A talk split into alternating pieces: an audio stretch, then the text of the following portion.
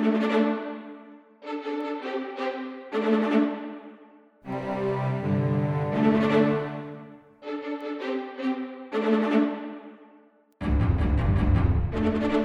вечер всем слушателям нашего подкаста «Литра». Меня зовут Константин Малахов.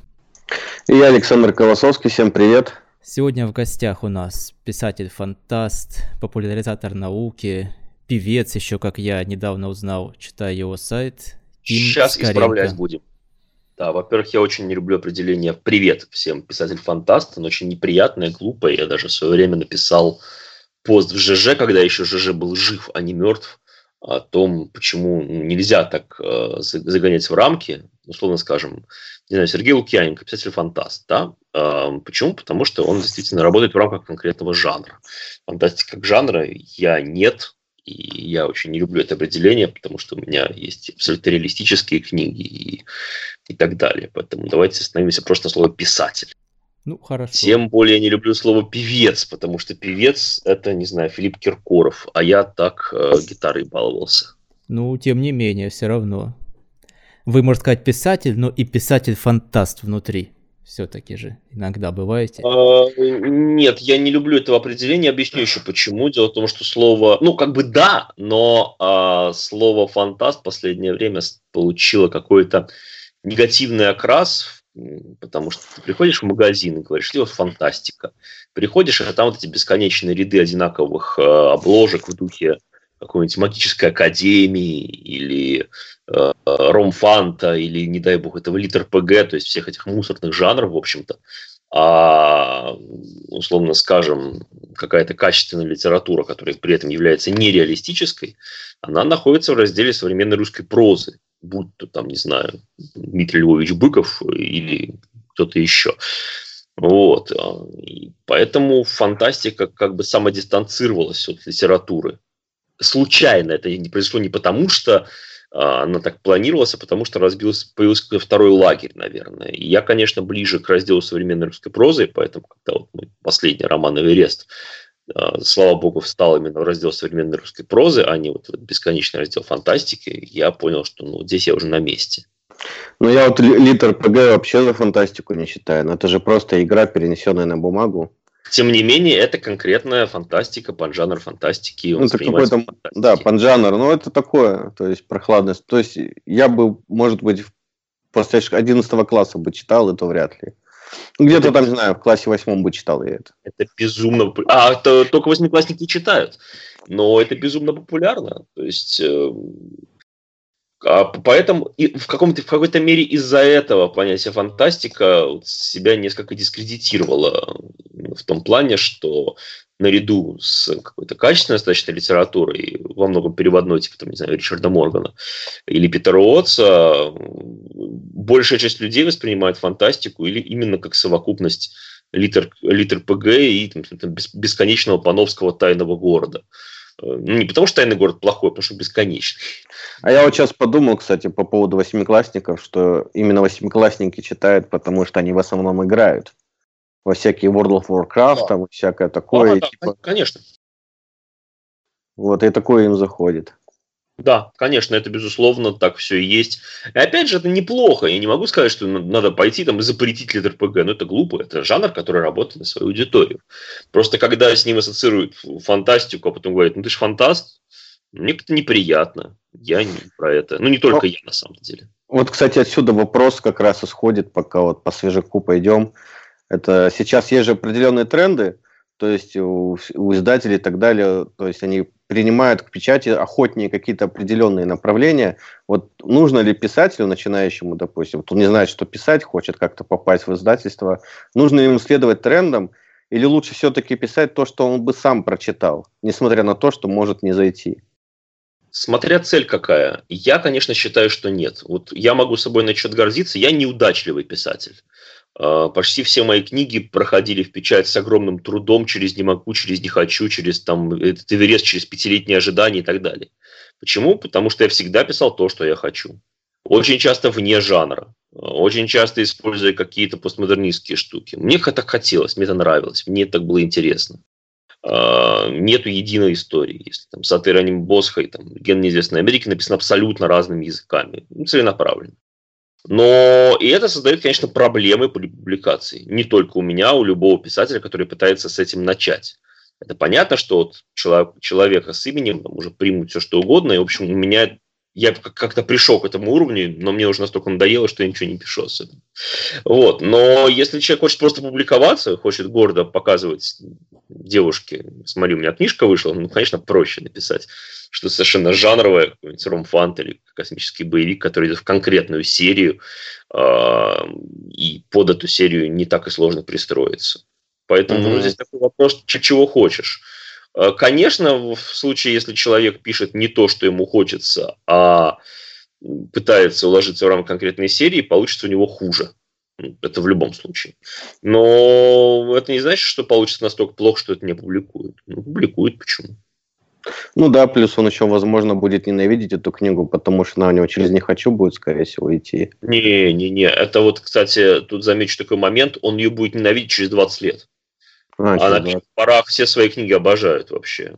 А. И с шедеврами носятся, а потом через очень большой срок, э, когда человек уже набирает достаточно жизненного опыта, чтобы переосмыслить свою, свою работу, он понимает, э, что это было хорошо или плохо.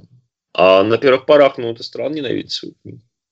Ну, это типа, ты сидел такой, корпел над ней, прям выдаивал, выцеживал из себя все эти строки, и она так тяжело далась, что ты, когда ты ее сдаешь э, в этот в издательство, ты уже все такой, господи, отделался наконец я от этого. Не связанные вещи с тем, насколько ты хочешь написать книгу или не хочешь написать книгу. Я там тот же Эверест, я его пять лет морозил. Хотя mm-hmm. ну, тяжело мне было. Вот. Ну, ну, в, это, вы-то его морозили, потому что вы хотели его подать как можно лучше? Я так Нет, я его морозил, потому что у меня не было времени, я писал какие-то вещи совершенно через «не хочу».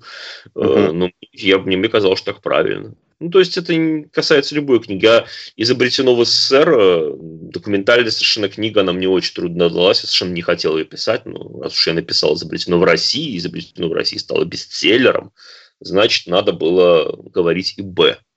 Окей, угу. я сказал, что Б это заняло огромное количество времени у меня, у научного редактора. Через не могу, через не хочу. Я уже совершенно не хочу этой книге не говорить, не пиарить ее. Я отказываюсь от всех презентаций, отказываюсь от лекций по ней. Видеть ее больше не могу. Но это не значит, что она плохая. Просто она меня задолбала. У вас, Костя, кстати, хотел спросить о вашем романе «Сады Босха». Ну да, да, это так, да, но сначала я минутку немного украду из подкаста, скажу, откуда вообще вы мне знакомы, нач... откуда началось, скажем, наше знакомство, о котором вы, наверное, и не знаете. Просто я, как и все, пописывал какие-то вещи, там, ну, или рассказ, или там сценарий для игры, ну, как-то так вот, для себя, для друзей. Ну, в один момент написал я рассказ, и читал я в то время журнал «Популярную механику», и в то время журнал «Популярная механика» публиковал рассказы фантастические, и отослал я на e-mail редакции.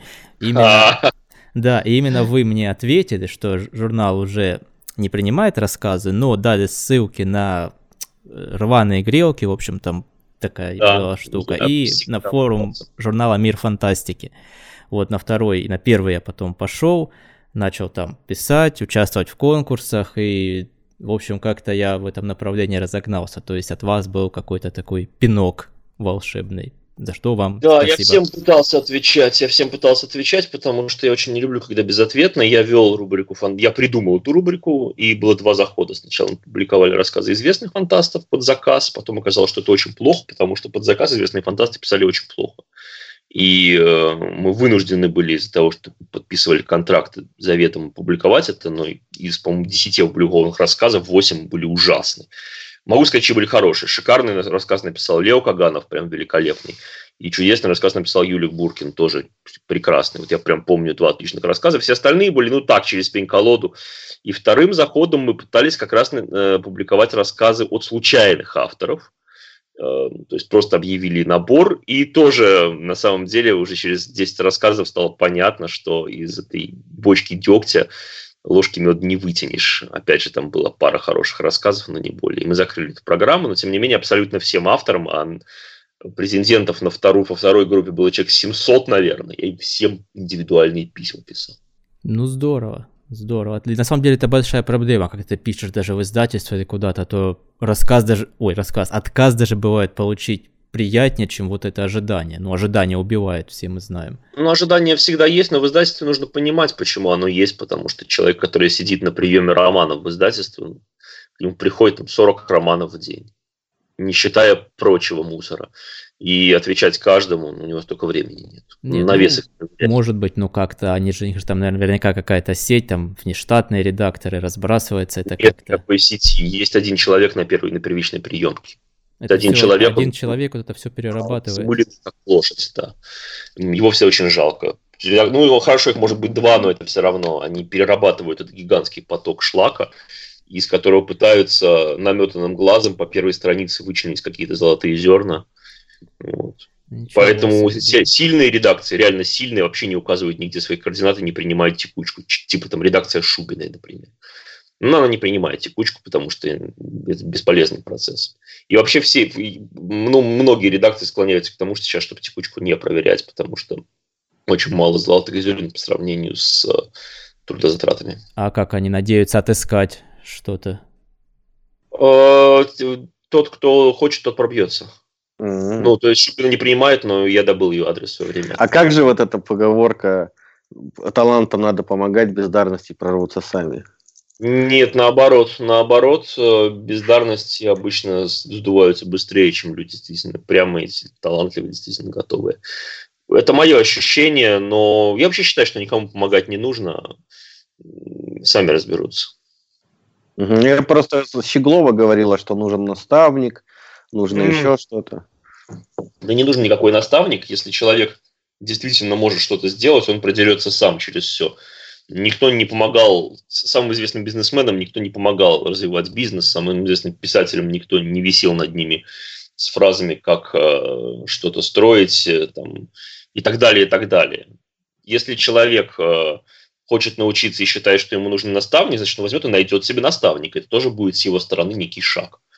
А ну, вот это да. искусственный поиск тому, того, кому нужно помочь, э, ну, не знаю, сходите к церкви, помогите там бабушке я не знаю, что еще, а помогать здоровому молодому человеку и выискивать тому, кому нужна помощь, абсолютно не нужно, если у него достаточно сил и способностей, значит, он найдет путь, а если не найдет, отлично, естественный отбор Дарвина никто не отменял. Ну вот, кстати, церковь промелькнула в разговоре. Если посмотреть рецензии, отзывы на ваши романы, то вокруг работы сады Иеронима Босха больше всего бур, бурлит сад, а, сад, да, извиняюсь, больше всего бурлит всяких масс. Кому очень нравится, кому очень не нравится. Бурлил. Бурлил очень много лет назад. Я напоминаю, что роман вышел в 2011 году, никогда не пересдавался. Последний всплеск интереса к нему был году в 2014. Вот интересно, что вы сами хотели им сказать, потому что он на тему религии, там вот Мессия новый в таком очень таком образе. Это вы хотели показать, что человек вот такой вот мелкий, жалкий, или что мессию мы сами себе придумаем, или какая ваша Нет, была идея? Ну, очень, небольшое количество народу э, вообще дорубило очень простую идею, конечно, это антихрист. Это пришествие антихриста на землю, оно совершенно четко описано. И если подумать там хотя бы немножко правым полушарием или левым, то становится понятно, что он победил. То есть в прямом смысле этого слова, потому что я напомню, что э, если там, следовать канонам, то антихрист это неудивительный не черт с рогами, который появится и земля взорвется. А основная задача антихриста это победить, э, ну, победить Бога в голове человека. И что и делается, что и делает, собственно, герой. Он спускается на землю, и в конце Бога в голове человека не остается, остается только он и его символика. Вот. А, в какой-то мере это идея о том, что Бога нет, а, и черта тем более нет, что все, мы все верим, в принципе, плюс-минус в одно и то же, и то же существо, которое мы воспринимаем как Бога, это он же антихрист и есть. И нам абсолютно без разницы, во что верить или не верить. Это, такое, это история о толпе, которая идет за, за морковкой, которая висит перед ней на удочке, и бороться за то, чтобы эта удочка была, а, скажем, православной или мусульманской, или буддийской, или иудаистской, это чистейшей воды глупости. Ну, кстати, переходя к вашим работам в научно-популярной области, у вас очень много статей и там в мире фантастики, где я только не видел. Такие, ну, мне не очень нравятся, сразу скажу вам, как читателю, очень нравится. Но, но для вас это попытка понять, вот как вот весь этот мир устроен, кто мы, откуда, куда идем. Это механическая работа, я этим зарабатывал деньги. То есть а журналистская вот эта деятельность во всей этой области, это именно работа? Да, это работа. И это работа, я просто всю свою работу, которую я делал в жизни, стараюсь выполнять хорошо. Я считаю, что если я пишу статью, я пишу ее не, не левой ногой, я пишу ее для того, чтобы она выполнила свою функцию, принесла в, дан, в этот мир те знания, которые она должна привнести. Если у меня это получилось, ну, чудесно, значит, я написал правильную, хорошую статью. У меня есть неудачные статьи, совершенно э, сделанные просто потому, что не было времени, есть какие-то хорошие. Но это всегда было именно работой. Ну, как работой, понимаете? Когда я работал в поп-мехе, это был очень клевый коллектив. Мы до сих пор встречаемся, мы все друзья, это очень круто. Но сам процесс и работа это была очень интересная. Это была хорошая, веселая, клевая работа с огромным количеством командировок и так далее. Но как, когда вот я сейчас ушел в другую сферу деятельности, я просто перестал писать статьи. Вообще. Ну, это была работа. У нас вот в прошлом подкасте был такой писатель, как Сергей Чекмаев. И да. он нам сказал, что сейчас зарабатывать нормально на жизнь писателем почти нереально, если ты, скажем так, средний писатель. То есть либо у тебя бестселлеры, либо делай что-то еще, будь журналистом, копирайтером, сценаристом, а книжки пиши как бы для удовольствия. Да. И, и вы согласны с этим, да? Ну, конечно, не с Чекмаевым в хороших отношениях, мы общаемся, в каких-то общих проектах участвуем. А, и он совершенно прав. Сам он, сам он прекрасный, если кто не, помнит, я не смотрел подкаст, прекрасный специалист, сценарист компьютерных игр, это его основная деятельность. И вообще он работает с большим количеством подобных проектов. А, вот. И это совершенно нормально, потому что, вы знаете, мир стал маленький. И, и благодаря интернету, и в целом благодаря связям каким-то между людьми, и поэтому писателей расплодилось какое-то бешеное количество. И жук и жаба могут писать книгу и нести ее в издательство. И писателей больше, чем э, читателей. Э, как, как когда у всех появились зеркалки, я помню, была такая шутка про то, что завод по переработке фотографов не выдержал нагрузки и сломался. Вот примерно так же с писателями. И, естественно, всю эту кодлу кормить книги не могут. Это нормально. Поэтому, да, есть отдельные выдающиеся истории, которые выводят писателя на уровень, когда он начинает зарабатывать книгами, но в основном на Западе, кстати. А, у нас в меньшей степени, потому что в любом случае это не только доходы от книг и не столько доходы от книг. Это доходы от экранизации, от проданных прав на них, от э, совокупных историй, лекционных проектов, например, и так далее, и так далее. Да, это не чистый доход, когда человек написал книгу, а дальше почивает на лаврах. Вот такого, по-моему, вообще уже нет даже очень известных авторов, тоже Лукьяненко, при том, что он действительно крутой, он ну, хороший фантаст, и у него очень крутые вещи, и он известнейший, у него огромные тиражи, но все равно он э, большие, немалые деньги зарабатывает, я, я подозреваю, что гораздо больше, чем книгами. Он зарабатывает продажей прав на экранизации, написанием сценариев. Ну вот тут-то как раз и сам, самое, как говорится, парадокс, что в принципе даже не о деньгах думаешь, а хочется, чтобы у тебя было много читателей, чтобы как раз вот можно было там права продавать, экранизация. А получается, если ты не будешь продаваемым, то у тебя не будет много читателей. Вот такой вот круг как-то. Ну, не знаю, насколько это правдиво, потому что э, много читателей продаваемый, смотря насколько продаваемый. Но дело, когда продаваемый тиражами 100 тысячными, ну, сейчас и 5 тысяч уже нормальный тираж. И уже можно там продать права на Ну, скажем, я как писатель не нонфикшена, а именно художественный прозы, я там, не безмерно известен, с нонфикшеном у меня получше дела. Вот. Но тем не менее у меня там тоже есть права на экранизации, проданные вполне успешно. Это надо, мне кажется, какую-то хитрую рекламу, потому что вот без нее возможно никак. Это, помните, группа «Секрет» была? Они, чтобы стать более популярными, они придумали такой сюжет для телевидения. У них был э, летчик, еще кто-то там знакомый в самолете. Они зашли на трап, и другого человека поставили снимать, и сделали вид, что они выходят с самолета, машут руками, типа их встречают, и сделали сюжет, типа к нам при Москву прилетела крутая группа «Секрет». Ну, я вот напомню, что эти будет. пародировали Бетлов совершенно Ну целью. да, возможно. Но вот у них это хорошо бомбически сыграло. И они да. стали более такие популярны, вот как это из его, ну, с его слов, у него тоже интервью там у кого-то было. Ну так-то хитрый-хитрый ход только мне понравилось. Ну, они, это, было не паро, это было не, не то, что пародия, они же назывались бит-квартет, они выходили из, ну, из битловской культуры, и, э, в общем, поэтому, конечно, они обыгрывали вот тот самый, все самые знаменитые ролики, когда битлы прибывают в некий город, он спускается по трапу, и им все машут. Mm-hmm. И, в принципе, я не думаю, что этим обусловлена была их популярность, потому что они были востребованы именно в то время, конец 80-х, начало 90-х, в своем конкретном жанре. Это ленинградское время 0 часов 0 минут, когда менялся мир вокруг них, а они пели именно то, что хотели услышать люди. И в конце концов, они были очень талантливыми ребятами. Там, не знаю, Максим Леонидов, Николай Фоменко, там еще был, они, ну, клевые.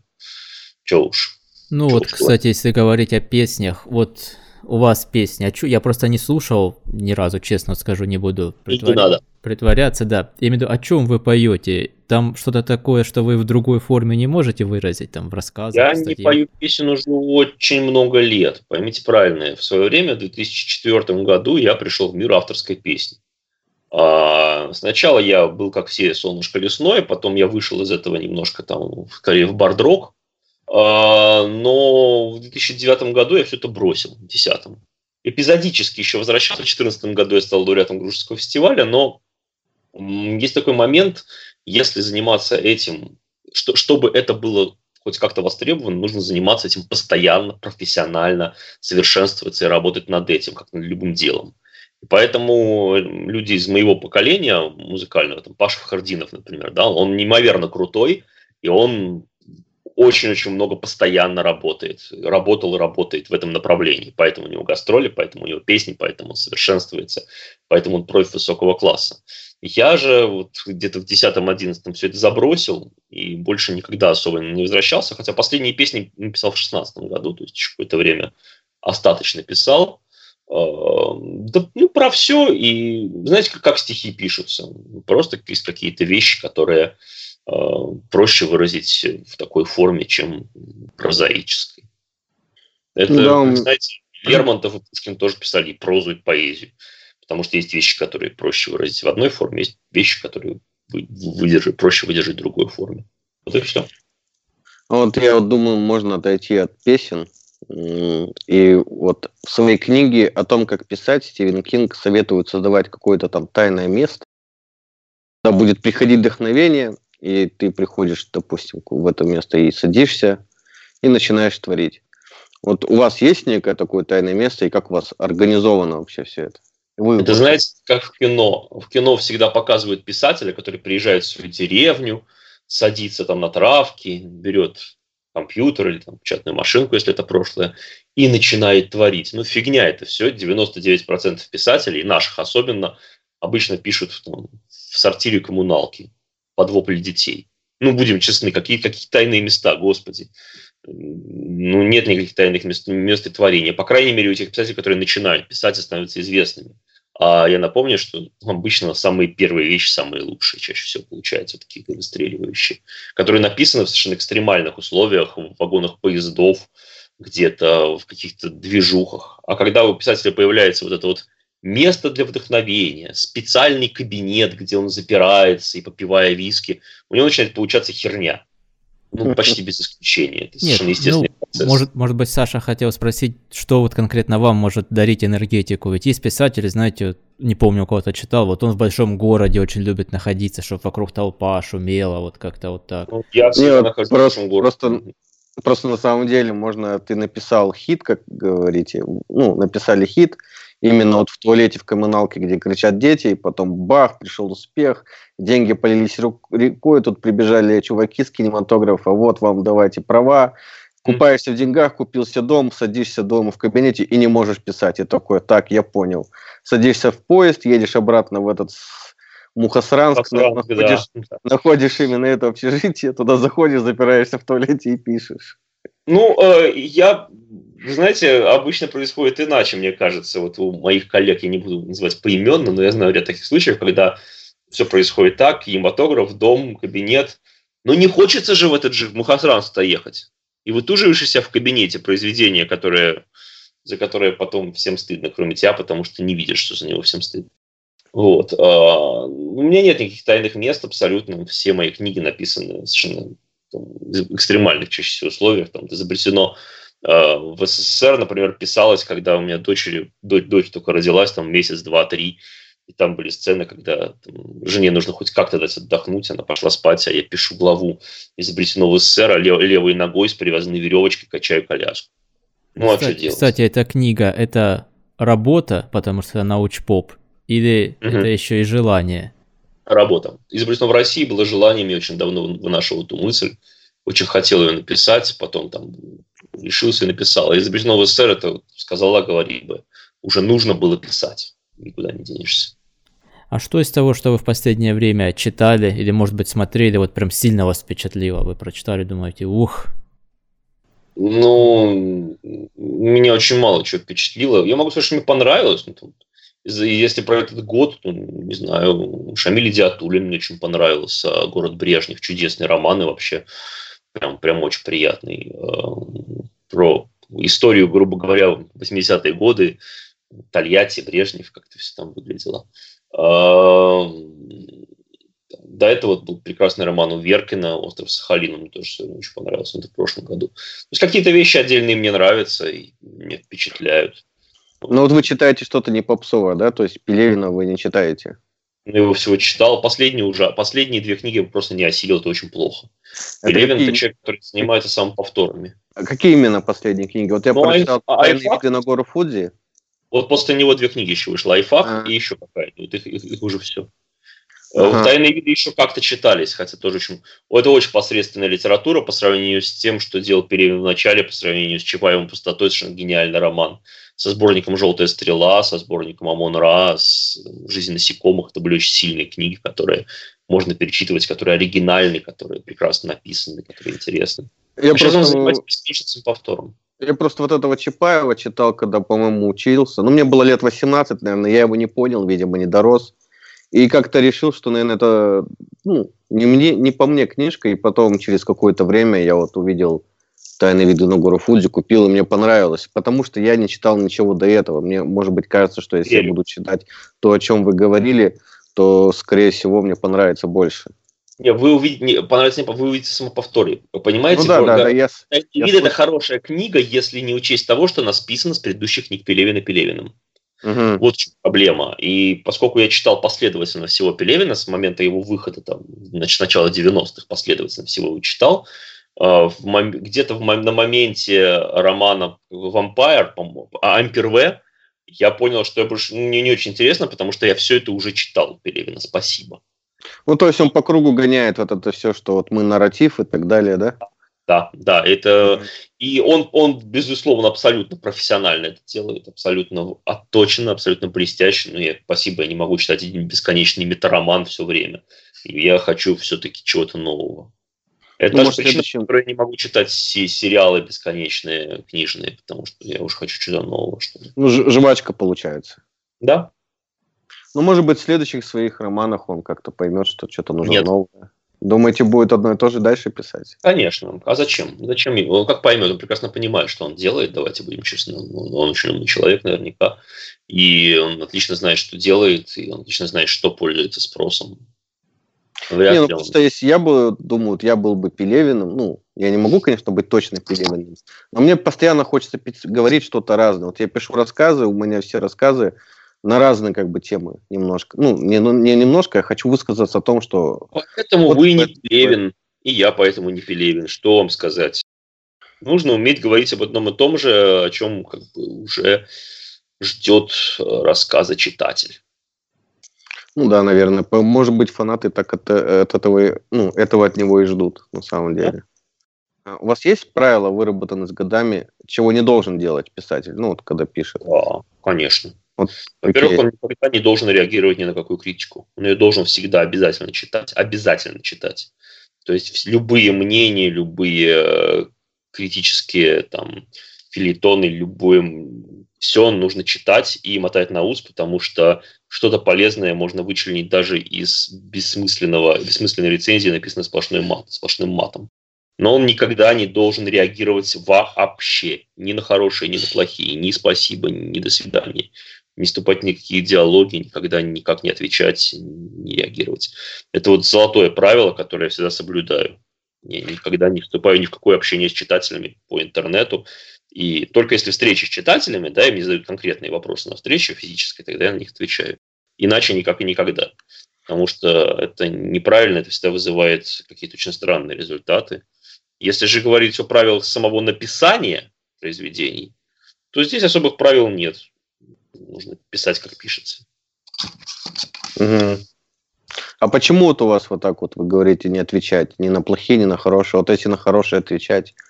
Ну, зачем? Ну, во-первых, это куча времени уходит. А во-вторых, э, ну, зачем это нужно, если человек считает необходимо сказать, что у меня все хорошо, получилось, но он мне скажет и не мне, а общественности. Ну и отлично. Ну, но, типа поддерживать... Не брат, не сват, э, как бы у меня есть куча людей, с которыми я должен общаться или хочу общаться. Вот. А это уже его, это его уже поле критическое. То есть представляете ситуацию, в которой будет режиссер фильма приходить на кинопоиск и благодарить каждого рецензента за позитивную рецензию на его фильм. Что давиться можно. Mm. Не нужно тратить. А если одному ответишь, второму нет, второй обидится. Поэтому я, но я все это читаю, я все читаю, прям все, все, все, все, все, и позитивное, и негативное. И я из всего вычленяю хорошее или плохое. Я это использую в будущем. Если говорить о популярных, я вношу правки в следующее переиздание относительно каких-то там рецензий. А вы сейчас что-то пишете? Какой-то роман? Нет? Нет. Да вообще, вот я смотрю, какая-то вот система получается интересная. Все так ждут выхода книг каких-то зарубежных авторов. Вот там скоро будет новый Стивен Кинг. Вот там в фантастике вышел этот китаец, как там его, Люци Синь. Ой, как круто.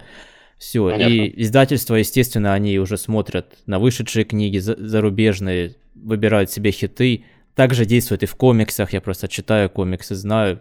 Первым делом Бэтмена печатают все.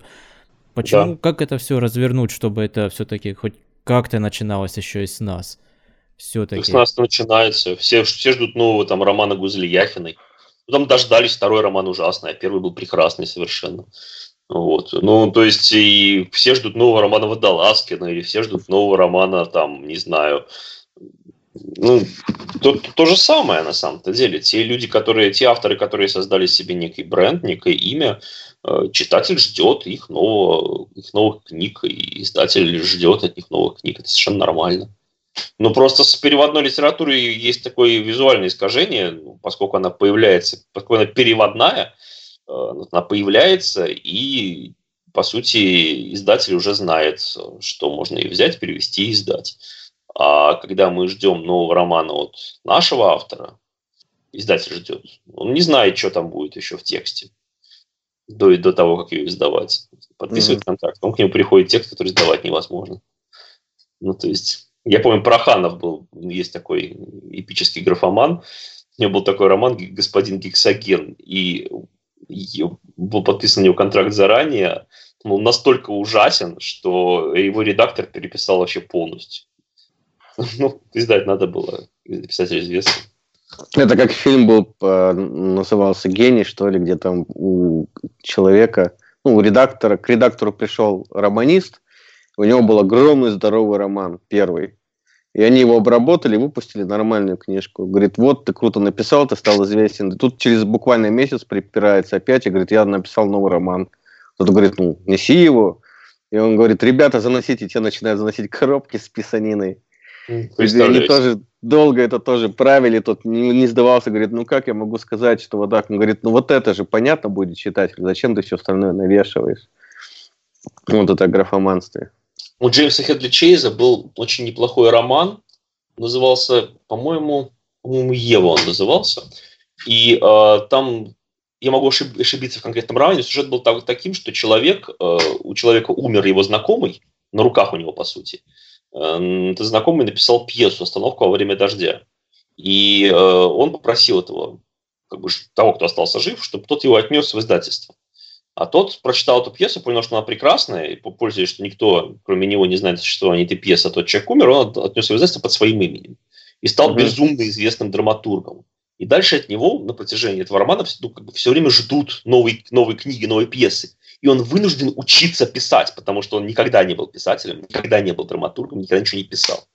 И все, что он написал потом, а за него он получил там пулицеровскую премию, еще что-то, естественно, на 8 голов слабеет остановки во время дождя, и э, он не понимает, как это внутри него вот бьется, что он не может написать ничего лучше, и вообще он ничего не может написать, и его единственная успешная книга – это книга, которую он украл.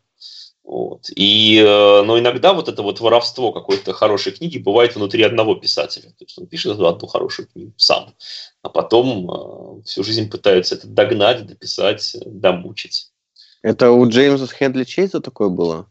Конечно, у, Чейз, у Чейза у нас, у нас есть совершенно мерзкий имидж э, такого автора детективов американского характера. Да-да-да. Чейз блестящий, блестящий писатель, у него есть совершенно потрясающие социальные романы. Да и детективы у него, надо сказать, очень непростые. Там у него «Заставьте танцевать мертвеца» был роман совершенно удивительный. Э, Чейз – это очень глубокий, на самом деле, автор. Его, у нас его испортили переводами 90-х довольно сильно и выборочным изданием только детективных романов. Да, хотя, я, на... просто на самом деле, я тоже помню, у, моего папы на полке стоял этот чейз, прям несколько томов, да. я какой не брал везде детектив, и просто вы сейчас рассказываете такую интересную у него историю. очень много социальных романов, у него, у него фантастические есть романы на самом деле. Э, в небольшом количестве «Пролетающая девушка» у него был такой смешной такой веселый достаточно романчик. Вот. У него есть очень-очень разные книги, очень социальные. У него детективы – это примерно 50% его творчества.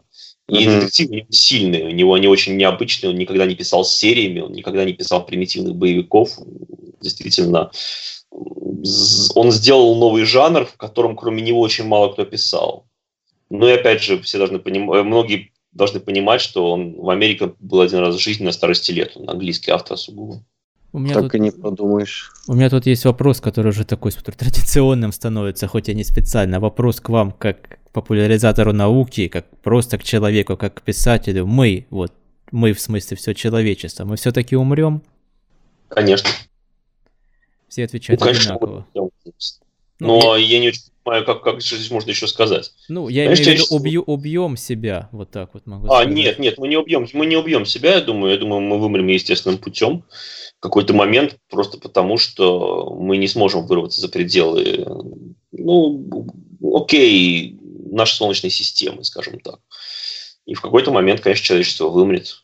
Но зато Это... будут крутые, крутые айфоны. Ну, какая разница? В этом нет ничего страшного. Все виды рождаются и умирают, и мы родились и умрем. В этом нет ничего трагического. Мы очень молодой вид. Сколько нам там тысяч лет? По сравнению с миллионами лет, которые, которые исполнились нашей планете. Земля нас переварит точно так же, как переварила друг, любые другие виды, точно так же, как переварила вышедших на сушу земноводных там, и так далее. Ну, это самая популярная, конечно, версия, что люди просто покинут Землю, либо переселятся внутрь искусственной... Да куда не переселяться? Мы никуда не, переселим, не переселимся, мы банально в какой-то момент вымрем, вот и все. И не спасемся никак уже. Конечно. Ну, я в этом абсолютно уверен. И, вы знаете, есть еще момент такой. С одной стороны, я в этом уверен, с другой стороны, абсолютно без разницы. Это произойдет через очень много поколений после меня и после вас. Э, мы истлеем к тому времени, нам это будет абсолютно безразлично. После нас хоть потом. Вот. А с остальным, вы считаете, мы справимся? Просто вот сейчас столько проблем, вот особенно в плане экологии, вот политическая обстановка, даже военная жутко накалена. Вообще, Нет никаких вообще... проблем. Что вы, какая, какая экология? Все говорят, ой, глобальное потепление, у Грета Тунберг вышло. Э, понимаете, Земля пережила несколько там десятков, я не биолог, я не знаю, ледниковых, ледниковых периодов, один, второй, третий. Полностью менялся климат на всей планете. Когда-то наша, вся наша планета состояла там из вулкана одного сплошного. Ну и что? Нормально, выжили виды, перебрались. В мультике «Ледниковый период» лучше всего обрисовано, кстати. Вот. Поэтому все эти крики про то, что экология... Земля все сожрет, Земля все переварит, она сильнее нас примерно в миллион раз. Мы не сможем с ней ничего сделать. А сами себя политикой, ну, слушайте, Карибский кризис был в тысячу раз серьезнее, чем любая ситуация, которая возникает сегодня. Ну, просто в тысячу. Тогда, когда там паль, по пальцы ряда не очень разумных людей лежали на ключиках, которые можно было повернуть и уничтожить полмира, ну, они сняли эти пальцы с ключиков. И сегодня на этих ключиках никакие пальцы не лежат. Сегодня мы просто ругаем, ругаемся ну, понимаете, все не, э, понятно, что есть идиоты, но в целом как бы совсем уж идиотов нет. Потому что все же понимают, что нельзя уничтожить врага условного. Врагов никаких нет, это чушь, конечно. Э, нельзя уничтожить некого соперника, не уничтожив заодно и себя. Ну, как кому это надо? Зачем ценой своей жизни уничтожать кого-то, кто нормально существует вместе с вами? Идиотов нету, я абсолютно уверен, что никаких там третьих мировых, конечно, не будет. Вот. Но если там, тебе обезумевший совсем политик не нажмет, но понимаете, политик может быть 10 раз обезумевший, но вокруг него есть там три генерала, у одного из которых какой-то мозг включится. Поэтому э, эта система, она самобалансирующаяся. Ну, поругаемся, поругаемся. Через 20 лет будут совершенно другие люди, потому что эти от старости умрут. Тоже мне. Это же просто люди. Вряд ли. Они не услышат, да им и не надо. Такие фантастические сюжеты. Мне вот, кстати, интересно. Вот, я вот наблюдаю такую тенденцию, что я не слышу громких фантастических ну, имен фантастов вот, э, русских. И больше всего, вот я смотрю на ролики на Ютубе от, от издательств появляется, допустим, АСТ, Эксмо, они вот показывают именно ролики, где они представляют книги вот всяких часодеев, дарителей и так далее. Вот они говорят, вот у нас... Часодеева не ругать, Наташа Щерба очень клевая, кстати. Вот, вот они говорят, типа, вот у нас самые громкие, типа, мы оставим на сентябрь, типа выпуски, то, что мы хотим выпустить. И я думаю, ну вот дождусь, посмотрю, может быть, новые имена какие-то крутые. Они Бах, Часодеев, Дарители, все это прикидывают. И мне интересно, у нас получается, что фантастика сам по себе пока не востребована, да, вот издательство. Часодеи, давайте будем честны, это детская литература, это вообще другой поджанр, мы нельзя их сравнивать, они, а это другой истории. И это отличная детская, детская, детская книжка, вообще никаких вопросов нет. Вот. А новых имен, понимаете, это вопрос скорее к издателям то есть, например, там, грубо говоря, в англоязычной литературе есть некий принцип пиарь новое. То есть выходит какая-то новая книжка, которая имеет потенциал, и она включается в рекламные проспекты, потому что она вышла, и потому что этот человек, который написал эту книгу, он может стать новым паровозом, новым поколением, и имеет смысл попытаться его пиарить. Вот не пойдет после пиара, вот на этом его литературная карьера и закончится. Но бросать его просто как щенка в воду, ну, нельзя. У нас же принцип совершенно другой. У нас пиарится только то, что гарантированно выстрелит. То есть «Часодей» — это хорошая книга, это известная серия. Ее продолжают пиарить. Хотя, в принципе, она в пиаре особо не нуждается, ее и так берут. Вот. А если кто-то пишет новую хорошую книгу, то его боятся пиарить. Ну, почему боятся? Ну, мало, не выстрелит, мы потратим время, время и деньги на пиар того, что не будет работать. Таким образом, новых авторов действительно бросают как вот в бассейн, и они там барахтаются, и ничего из них не выходит довольно часто. Это вопрос к издателям, это вопрос не к авторам. Но это мы перерастем это. Такие же проблемы были в англоязычной там, литературе в 80-е годы, а мы идем с опозданием, с пиар-опозданием в 30 лет. Другое дело, что мир, конечно, меняется, сейчас в цифру все переходит, и э, издатели теряют постепенно свое влияние.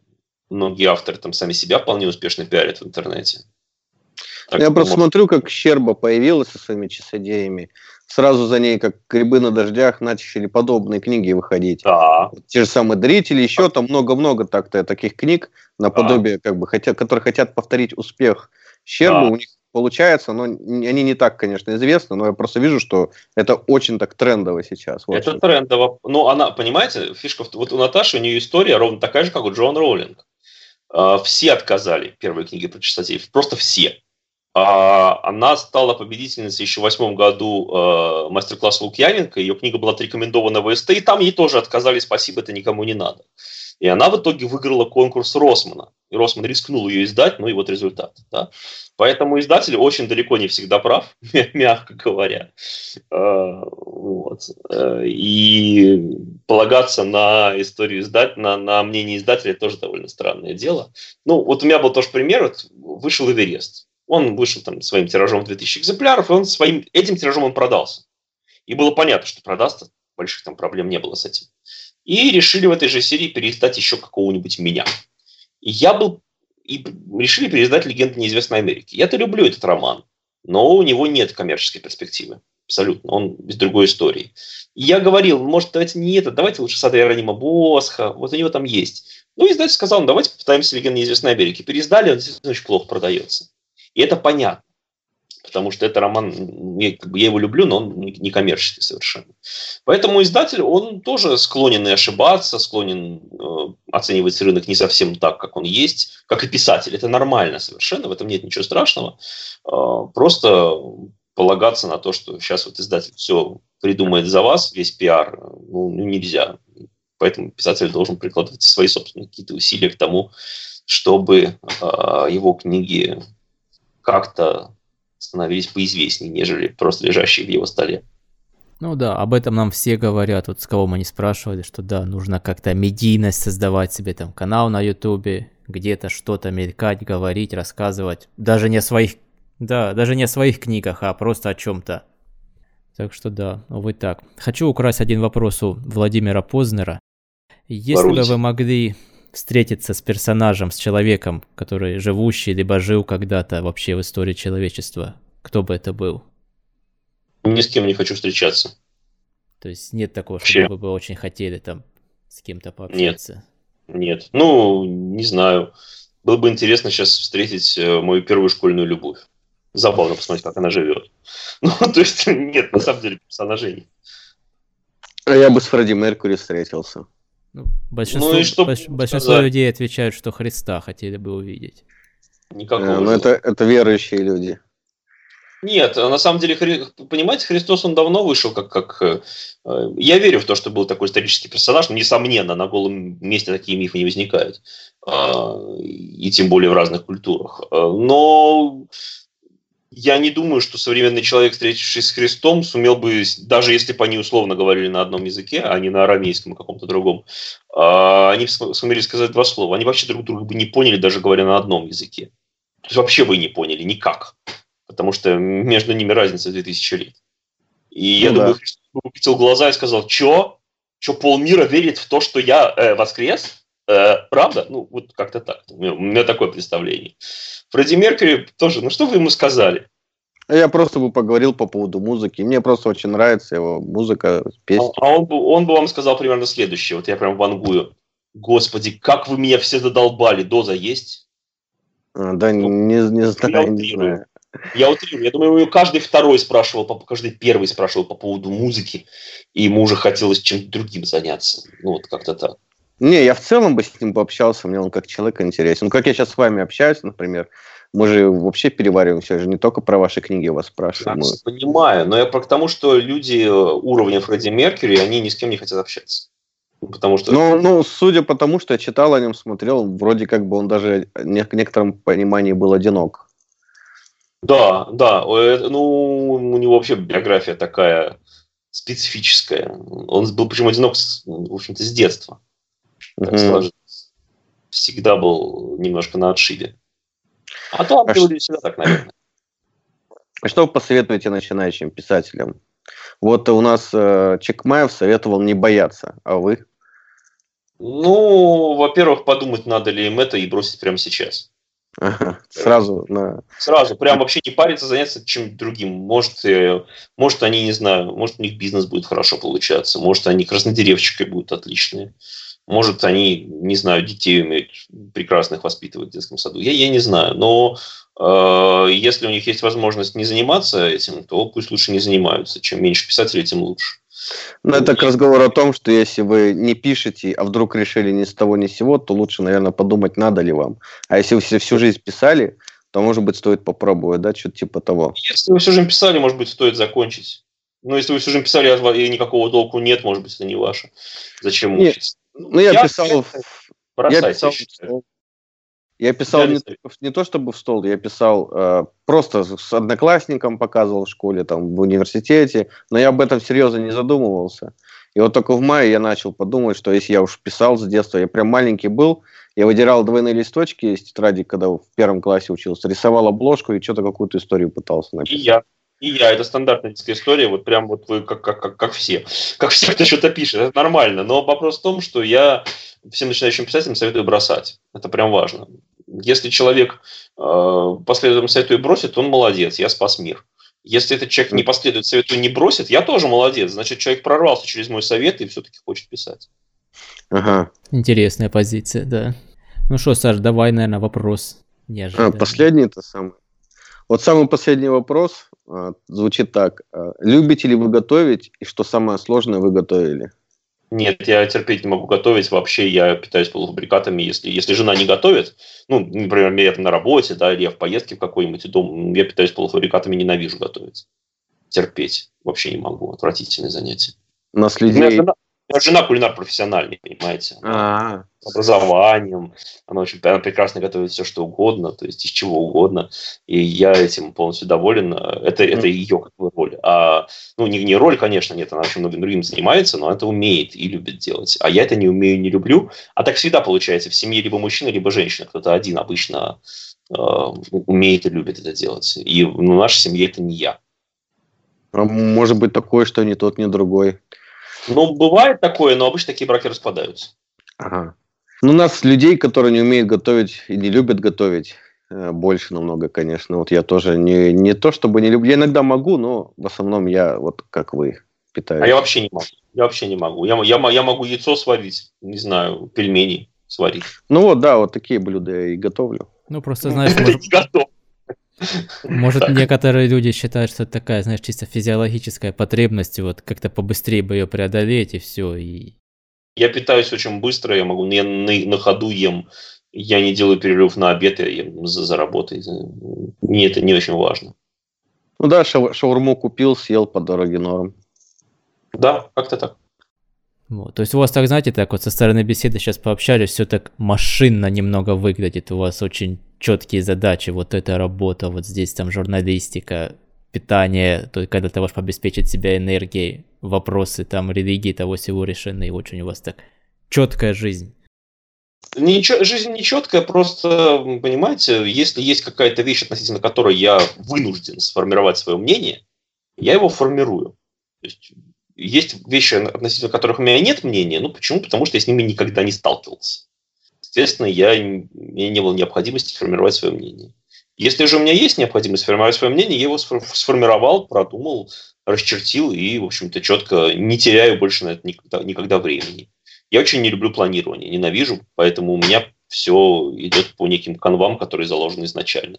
Чтобы не планировать, я просто автоматически делаю то, что я должен делать в этой ситуации, потому что я уже знаю, что я должен сделать. Мне нужно ничего планировать. Еще раз благодарим вас, Тим, что вы заглянули к нам на беседу. Нам приятно. Что? Пообщаться, да. Так что всем слушателям говорю пока. У нас в гостях был Тим Скоренко. И пока, Саш Колосовский тоже говорит пока.